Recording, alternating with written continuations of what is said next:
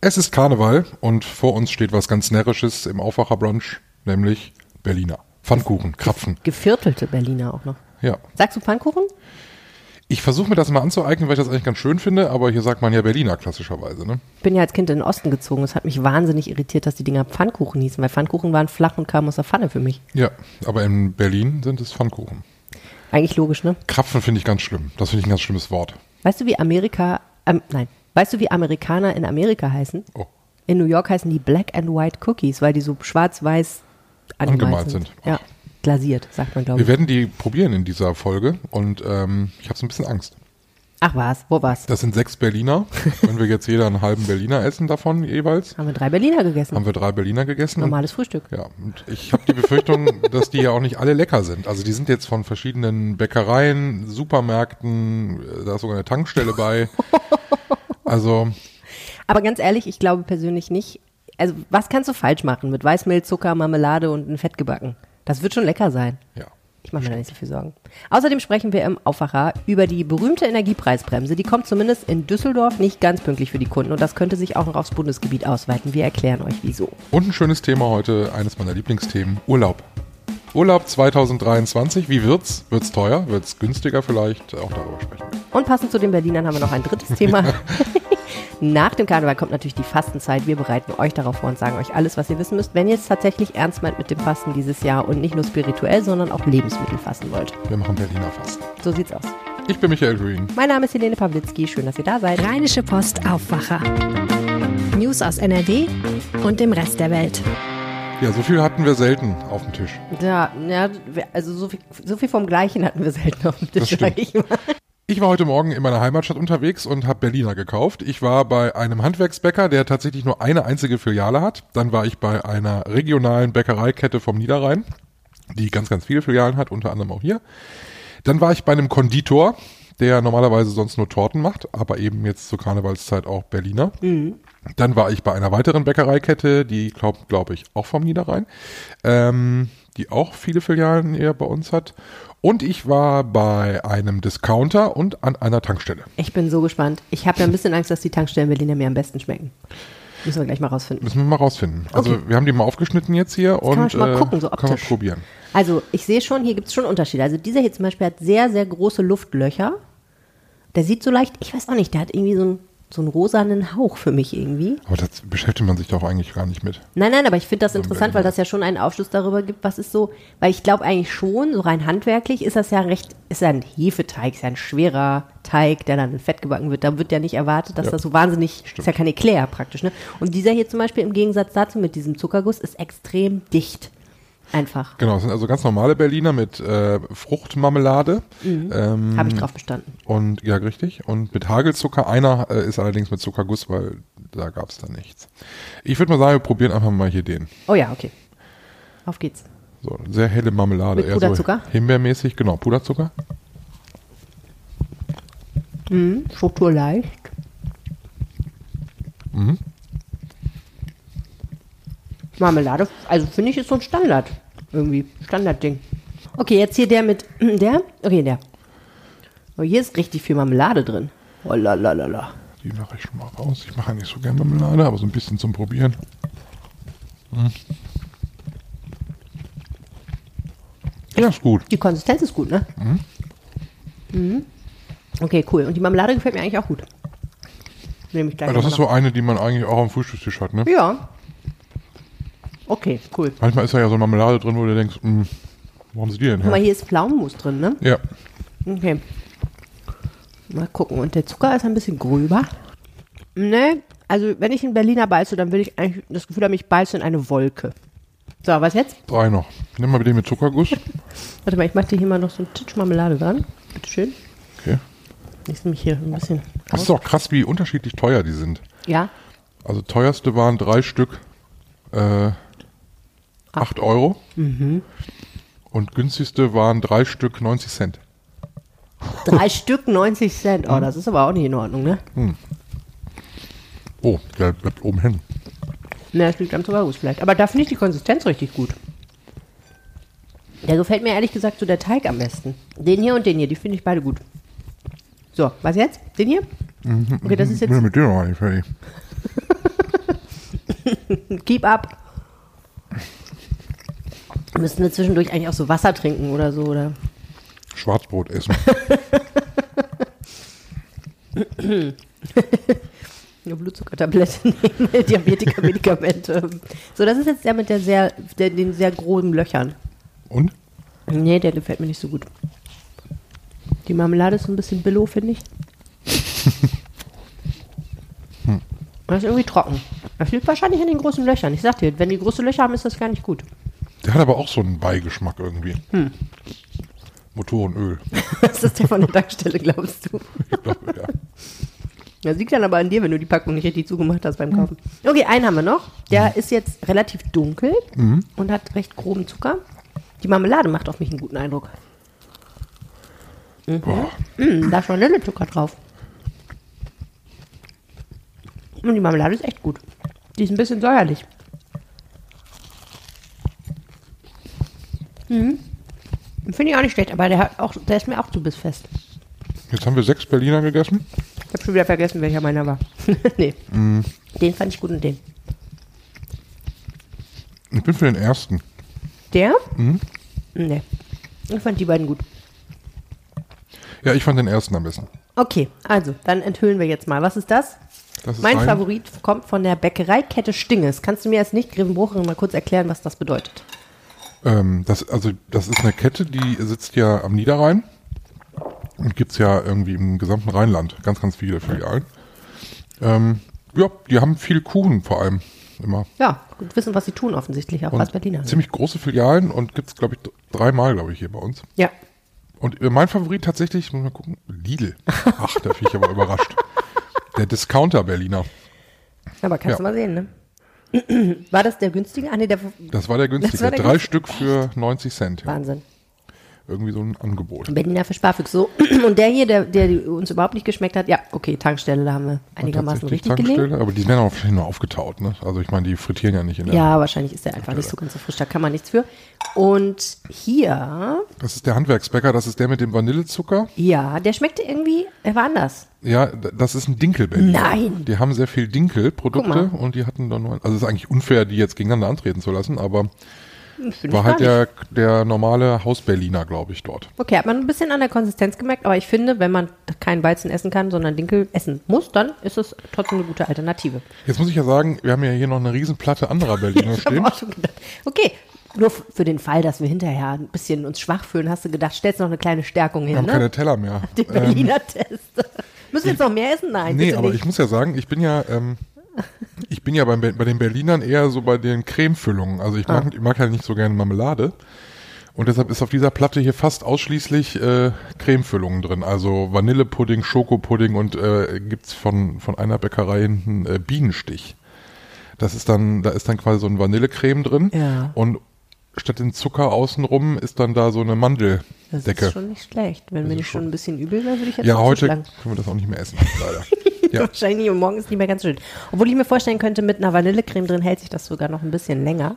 Ich finde ja den mit dem vielen Schoko oben drauf und der Vanillecreme drin, den finde ich ja ganz, ganz sexy. Aber na gut, nicht jetzt. Nicht jetzt, Nicht nein. jetzt. Freust du dich eigentlich schon darüber, dass du bald viel weniger für Strom und Gas ausgeben musst? Ich glaube ja, dass ich davon nicht profitieren werde, groß.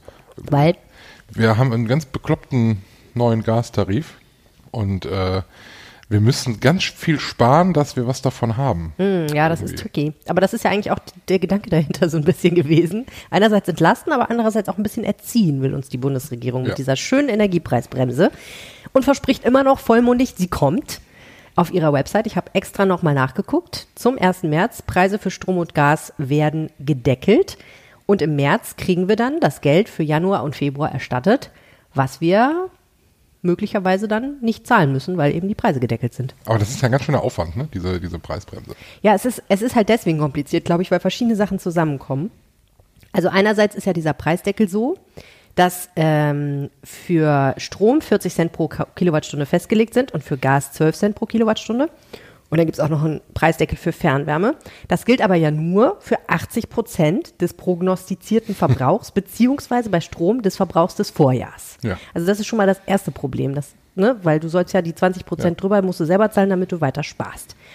Und es sind ja aber auch Abschläge. Das heißt, du zahlst ja gar nicht, was du wirklich verbraucht hast jeden Monat, sondern du zahlst ja erstmal eine Summe X und dann wird hinterher geguckt, hast du wirklich so viel verbraucht oder mehr oder weniger. Das macht die Sachen noch viel komplizierter.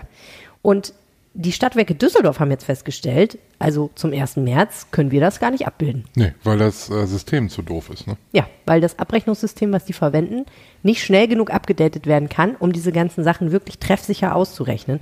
Auch schon wieder so eine Sache, wo ich mir denke, Mann, Mann, Mann, Deutschland im Jahr 2021, aber na gut, ist dann halt so. Und zwar sagen die Stadtwerke, Zitat, weil der Gesetzgeber die Umsetzungsfrist zeitlich sehr eng gesetzt hat, ist selbst die aktuellste Version dieser Software, die sie verwenden, nicht in der Lage, alle Anwendungsfälle der Preisbremse abzudecken. Das ist für uns, wie für fast alle Energieversorgungsunternehmen in Deutschland, ein Problem, das der Umsetzung der Preisbremsengesetze zum 1. März aktuell im Weg steht. Also man kann schon sehen, nicht nur die Stadtwerke Düsseldorf haben offensichtlich dieses Problem. Die haben es jetzt aber transparent gemacht und unserem Kollegen Maximilian Nowroth und der Düsseldorfer Lokalredaktion erzählt. Und was, äh, was, was bedeutet das jetzt dann für mich als Verbraucher? Also wenn du Verbraucher in Düsseldorf bist, ist das so. In Düsseldorf ist der Strom günstiger als die Preisbremse. Das heißt, für Stromkunden ist es wahrscheinlich erstmal egal. Die würden sowieso nichts davon haben. Bei Gas oder Fernwärme ist es aber anders. Da würdest du tatsächlich von dieser Preisbremse profitieren. Und die haben jetzt gesagt, bevor wir hier irgendwas Falsches abbuchen und dann hinterher alles wieder rückgängig machen müssen, buchen wir im März erstmal gar nicht ab. ja, Einfachste, ne? eigentlich ganz gut so, ne? Also wir warten jetzt erstmal ab, bis wir wissen, was müssen wir eigentlich was ist eigentlich quasi der neue Abschlag, den, bis wir den ausrechnen können? Und was müssen wir den Leuten eigentlich für Januar und Februar zurückzahlen? Denn das wäre ja im März dann auch verrechnet worden mit dem Abschlag. Also, wenn du jetzt mit der Preisbremse 10 Euro pro Monat gespart hättest, dann hättest du halt im März 30 Euro quasi verrechnet bekommen mit deinem Abschlag. Beziehungsweise entweder was zurückgekriegt oder halt weniger gezahlt. Und ab März dann eben, also ab April praktisch dann 10 Euro jeweils weniger. So, das können sie aber nicht ausrechnen, wollten eigentlich schon längst Schreiben verschicken wo den Leuten gesagt wird, was zahlen sie denn jetzt? Das geht aber nicht. Und jetzt versuchen sie halt in vier bis sechs Wochen hoffentlich diese Schreiben fertig zu machen, damit sie da auch mal Abrechnungssicherheit haben. Also besser gar nicht abrechnen als falsch abrechnen. Der alte FDP-Trick. Eigentlich gar nicht so blöd. Aber was ich mir natürlich schon frage an der Stelle ist so, wer ist jetzt schuld? Die Stadtwerke, das hörte man ja in dem Zitat gerade sagen, so ein bisschen, diese, sagen wir mal vorsichtig, überhastet gemachten Gesetze sind halt nicht mit uns abgesprochen gewesen. Dann hätten wir ja sagen können, dass wir das so schnell nicht auf die Reihe kriegen. Andererseits finde ich dann halt auch so, ist es wirklich so ein Problem? Ich meine, das war jetzt irgendwie seit Herbst vergangenen Jahres oder sagen wir mal später Herbst, früher Winter vergangenen Jahres klar, dass das kommt wieso kann man diese Software eigentlich nicht in der Zeit updaten? Ne? Ja. Das ist Software von SAP. Wieso kriegt eigentlich so ein deutsches Unternehmen das nicht hin? Ist ja nicht so, dass jetzt irgendwer mal in Kalifornien anrufen muss und sagen muss, übrigens, wir haben hier eine Gaspreisbremse, könnt ihr uns mal helfen? Ja. Hätte man ja eigentlich alles schön hier einen kurzen Dienstweg lösen können. Na gut, gucken wir mal, was passiert. So, jetzt bin ich ja gespannt, was du äh, zu trinken mitgebracht hast. Du bist dran diese Woche. Ja, und äh, du bist ja, wie alle Menschen wissen, nur bei der Rheinischen Post, weil es dort eine Kaffeemaschine gibt, aus der etwas kommt, das nennt sich Kakaotraum. Ja. Und ich habe gedacht, ich kredenze dir heute auch mal deinen persönlichen Kakaotraum, der aber aus anderen Zutaten besteht, als wahrscheinlich der Kakaotraum der Kaffeemaschine. Ja, der aus der Kaffeemaschine besteht aus Milchpulver, Wasser und ganz viel Zucker. Ja, äh, und dieser besteht jetzt aus anderen Zutaten, aber trink doch erstmal einen Schluck.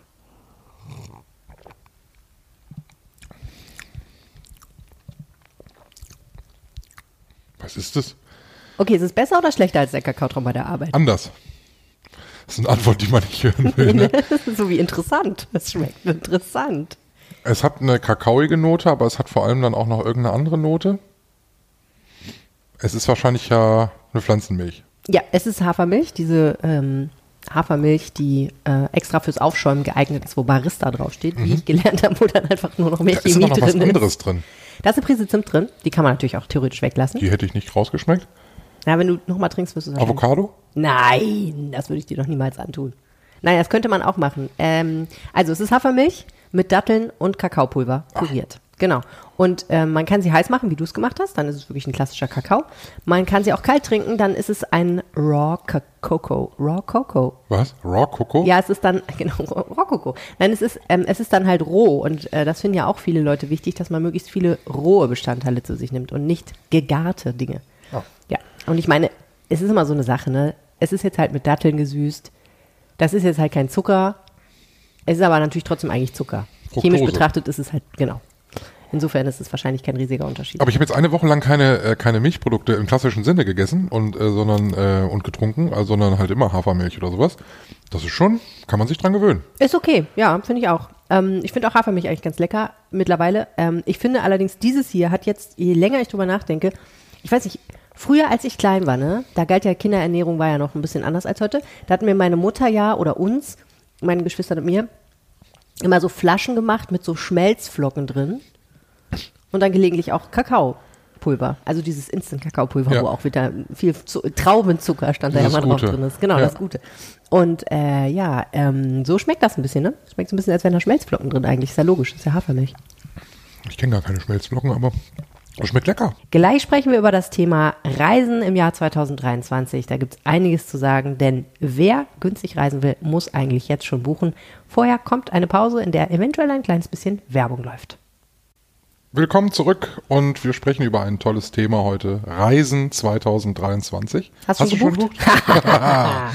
äh, ich noch nicht, nein. Ich weiß auch noch gar nicht, was ich mache.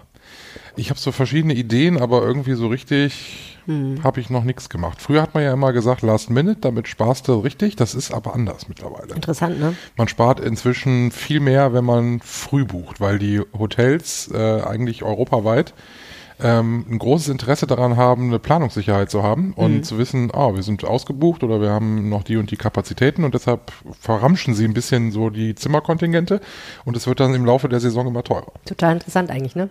Ich bin ja immer jemand, der weder früh genug noch spät genug bucht, sondern immer schön in der Mitte, wenn es am allerteuersten ist. genau. Ich habe mich aber dieses Jahr immerhin schon mal erkundigt, weil ich die grobe Idee hatte, tatsächlich wieder mit einem Campervan loszufahren und habe dann festgestellt, dass mit einem Campervan in der Hauptreisezeit, an die ich ja leider gebunden bin, zu fahren, das teuerste ist, was du, glaube ich, machen kannst, weil du allein für diesen Campervan für die Zeit, die ich gerne fahren würde, 3000 Euro ausgeben musst. Und dann hast du ja noch keine, keinen Platz.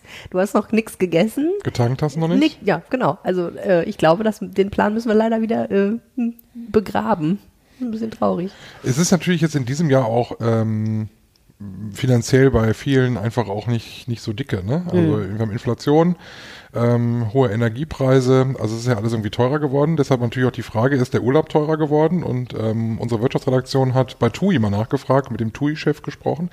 Und der sagt also, es wird nicht überall teurer, trotz der Inflation, weil viele haben einfach äh, die Kontingente schon im vergangenen Jahr gebucht. Also die Ähm, Reiseveranstalter. ne? Mhm. Und das noch zu den, zu den alten, günstigeren Konditionen. Das ist natürlich doof für die, äh, für die Betreiber der Hotels, aber gut für, für uns, die, die dann buchen wollen. Ähm, aber da muss man so ein bisschen unterscheiden, weil die Flüge zum Beispiel sind ja von den Preisen her recht dynamisch. Ähm, wenn du Langstrecke buchst, also weiß ich nicht, jetzt hier nach New York, dann ist es ziemlich teuer. Also Langstreckenflüge sind schweineteuer geworden dieses Jahr. Und äh, aber so Kurz- und Mittelstreckenflüge, das geht eigentlich. Das Okay. ist eigentlich äh, vom Preisniveau her ungefähr so, ähm, wie es auch letztes Jahr war. Also da wird es dann nicht ganz so teuer. Das ist Interessant. Gut zu wissen. Ne? So richtig, richtig billig Flieger gibt's ja auch fast gar nicht mehr, ne? Nee. Ähm, TUI hat ja somit die größte Flotte, also TUI Fly. Ähm, die halten ihre Preise auch möglichst stabil, weil ähm, sie wollen natürlich möglichst, dass viele Leute noch in Urlaub fahren. Und wir wollen auch alle in Urlaub. Das Ja. ist also so der Gegensatz. Also Geld hat eigentlich keiner so richtig, aber alle wollen, weil nur noch dieses Corona-Tief noch so ein bisschen nachwirkt. Alle wollen jetzt noch mal ein bisschen was machen. Und deshalb ähm, verteilt sich dieser, dieser Boom ein bisschen. Kreuzfahrten läuft wie geschnitten Brot. Ähm, die Schiffe sind alle sehr, richtig gut ausgelastet. Ähm, auch TUI sagt, wir haben fast gar keinen Platz mehr, wir sind fast ausgebucht. Krass. Ähm, gerade in der Hauptreisezeit. Und vor allem wir in Nordrhein-Westfalen wollen weg, weil wir ja nicht die Nähe zum Meer haben. Ne? Also wenn du oben Schleswig-Holstein, Hamburg wohnst, dann bist du schnell mal an der See. Und wenn du unten Baden-Württemberg, Bayern wohnst, bist du mal schnell in den Bergen oder in Italien, wo du mal eben im Auto rüberfährst. Haben wir ja alles nicht. Wir können nur nach Holland höchstens. Die Eifel. An den Baldeneysee. Ja, da gibt's möglich. Und das ist ein, riesig- ein Trend, der ja eigentlich nicht neu ist, aber dieses Jahr besonders. All inclusive. Oh, nee.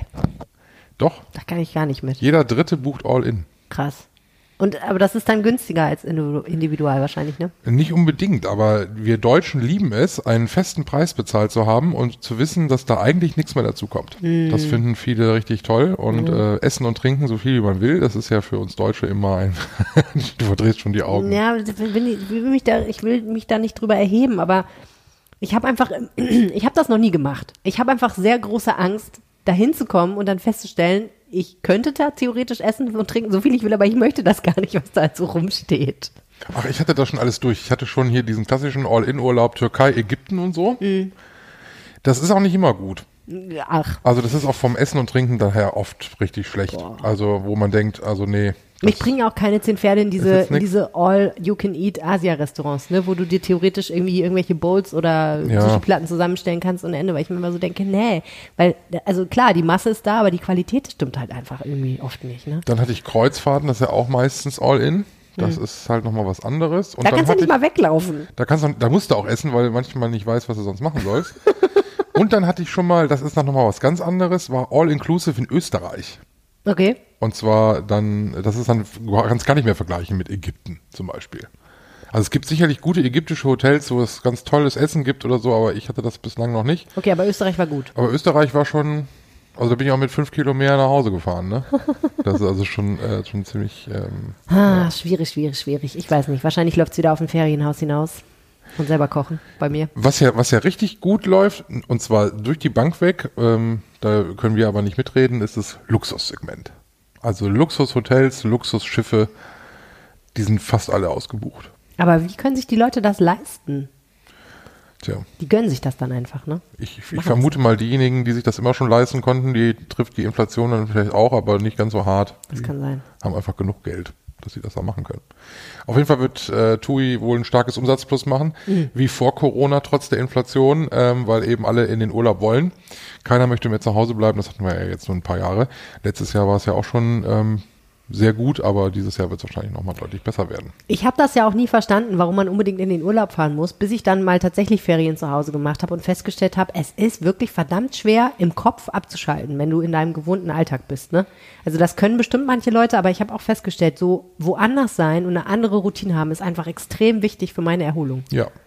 Wenn du hier zu Hause bist, dann suchst du dir ein Projekt für, fürs Haus, für die Wohnung und Ja. dann fährst du im Baumarkt und dann da Ja. und Dann oh. musst du doch die Rechnung bezahlen, die rumliegen und Mhm. denkst auch irgendwie an die Arbeit und so. Total, auf jeden Fall. Insofern ja, also irgendwo muss man hin, ne? Und sei es nur, weiß ich auch nicht. in ins. Fastenhotel. ins Fastenhotel, was für eine Überleitung. Ja, hast du schon mal? Nee, Fastenhotel habe ich noch nie gemacht. Ich habe schon gefastet, aber das habe ich noch nicht gemacht. Das machen Freunde von mir, und zwar einmal im Jahr. Und das finde ich immer faszinierend. Die zahlen sehr viel Geld ähm, für ein Fastenhotel und bekommen ja dort eigentlich nur Brühe ja. ähm, und machen dann Spaziergänge durch die Dünen. Das ist meistens irgendwo in Norddeutschland und so. Also, aber das ist richtig teuer. Also teurer, als ich jetzt einen normalen Urlaub machen würde. Und essen halt da auch nichts. Also ich meine, Essen und Urlaub, das gehört ja irgendwie auch mal zusammen. Also nicht unbedingt immer so wie im All-In-Hotel, ne? Für aber uns beide schon, aber für andere Leute vielleicht nicht. Ich offensichtlich nicht. ja nicht. Ne? Deshalb mal so eine Woche fasten. Ich habe ja schon mal gefastet. Ja, 18 Tage war mein Rekord. das ist nicht schlecht. Das war super. Also ähm, das ist tatsächlich so, wie man das immer liest. Ne? Also man hat erst so zwei harte Tage, weil man schon ständig dran denkt, ich könnte jetzt mal was essen und man hat auch Magenknurren und Hunger und Ja. so.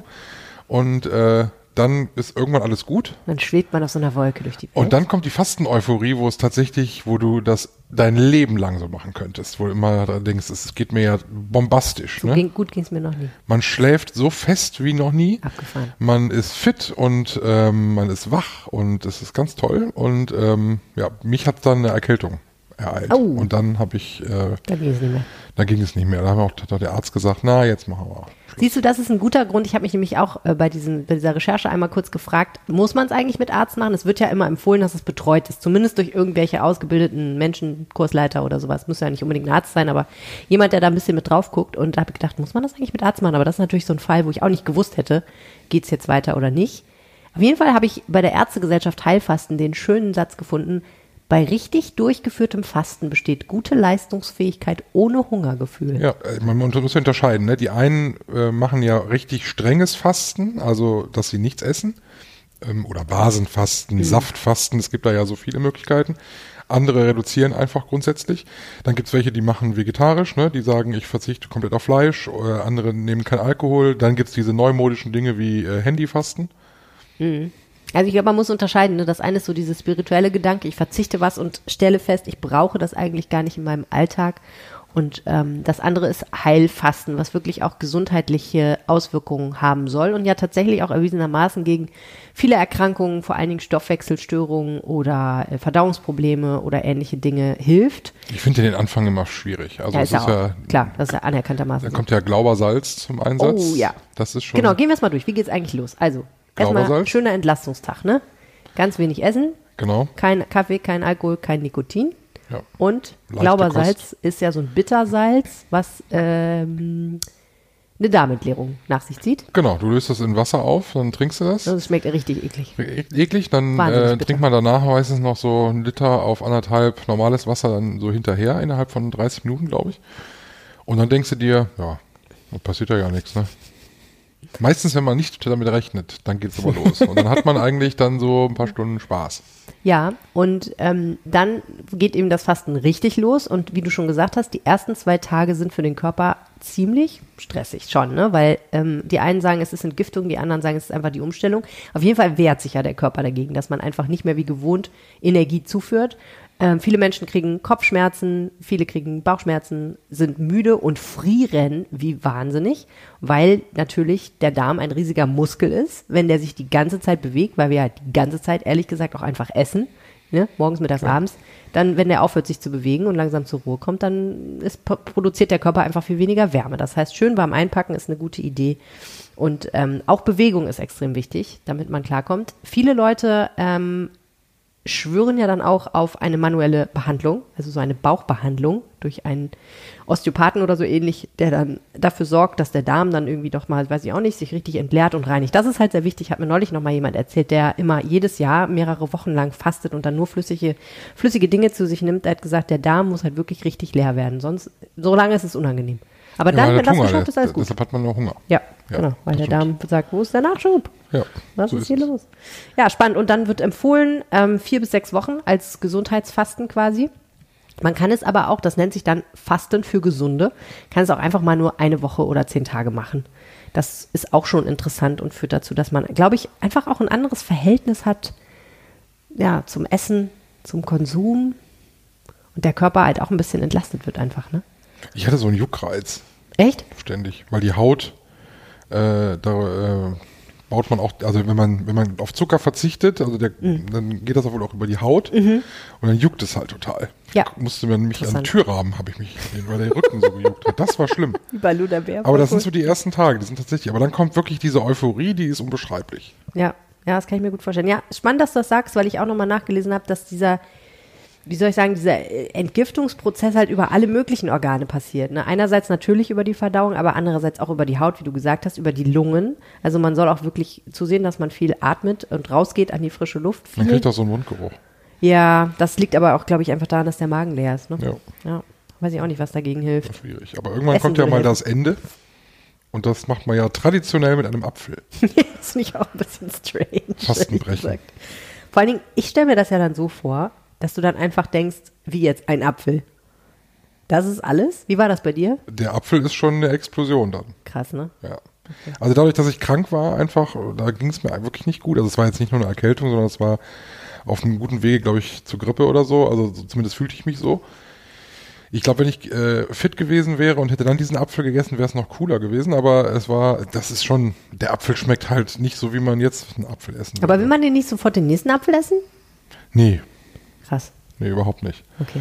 Und dann habe ich irgendwie ganz, ganz was Leichtes gegessen. Ich habe einfach, ich, bei der Gemüsebrühe, die ich ja aber selber gekocht habe, einfach mal das Gemüse drin gelassen. Aber hast du, während du gefastet hast, auch noch gekocht? Ja, die, die Suppe habe ich gemacht. Also Okay, diese, jeden diese Tag? Brühe, jeden Tag. Und du bist nicht in Versuchung gekommen, die Möhrenstücke aus der Brühe ah, zu das essen? ist schon hart. Also du, ne, wenn du dann, das ist halt, wofür ich Angst habe, vor meiner Gier. Ich kann, ich kann mir nicht vorstellen, dass ich das durchziehen du kann. kochst das ja dann, da ist ja kein, auch kein Salz drin, ne? Kein Salz? Nee. Und ähm, war also Wirklich wirklich nur ausgekochtes Gemüse und dann denkst du dir, ah, da jetzt mal hier so ein Stück Sellerie. Ja. Ugh. Eigentlich eklig, ne? Aber Ja, aber nee, habe ich, hab ich nicht gemacht. Ich glaube, ich könnte das, das ich glaube, ich, ich hätte, ich habe einfach Angst dass ich es nicht drauf habe und dann jeden Respekt vor mir selber verliere. Schwierig ist halt, wenn du das zu Hause machst und äh, deine Familie macht nicht mit Mhm. äh, und du sitzt dann da quasi abends mit deiner Brühe äh, und alle anderen essen dann das äh, Schnitzel oder was. Ja. Das ist dann immer nicht so schön. Nee. Aber ich würde es nochmal machen, glaube ich. Ah, Ich überlege die ganze Zeit, ob ich es nochmal machen soll. Ich muss ja mein Kind auch jeden Tag füttern, ne? Und dann nicht mal eben Nicht, so dass du ihr den Brei wegnimmst. ein Erbschen abzuknapsen, das weiß ich nicht, ob ich das hinkriegen würde. Ich muss mal drüber nachdenken. Wenn ihr Fragen dazu habt oder selber von euren Erfahrungen berichten wollt, dann macht das doch bitte. Wir freuen uns wahnsinnig, wenn ihr euch bei uns meldet. Ihr könnt Teil der Aufwacher-Community werden, indem ihr eine WhatsApp schreibt an 0160 80 80 844 oder ihr schreibt uns eine E-Mail an aufwacher.rp-online.de. Wir wünschen euch ein schönes Karnevalswochenende und sind dann nächste Woche wieder da. Vielleicht fasst es wieder dann. Ja. Ja, Wenn, dann fange ich am Wochenende an und nicht an. Dann kann ich ja dann erzählen. ich bin Michael Höhing. Mein Name ist Helene Pawlitzki. Ihr habt ein schönes Wochenende. Tschüss. Mehr Nachrichten aus NRW gibt's jederzeit auf RP Online. rp-online.de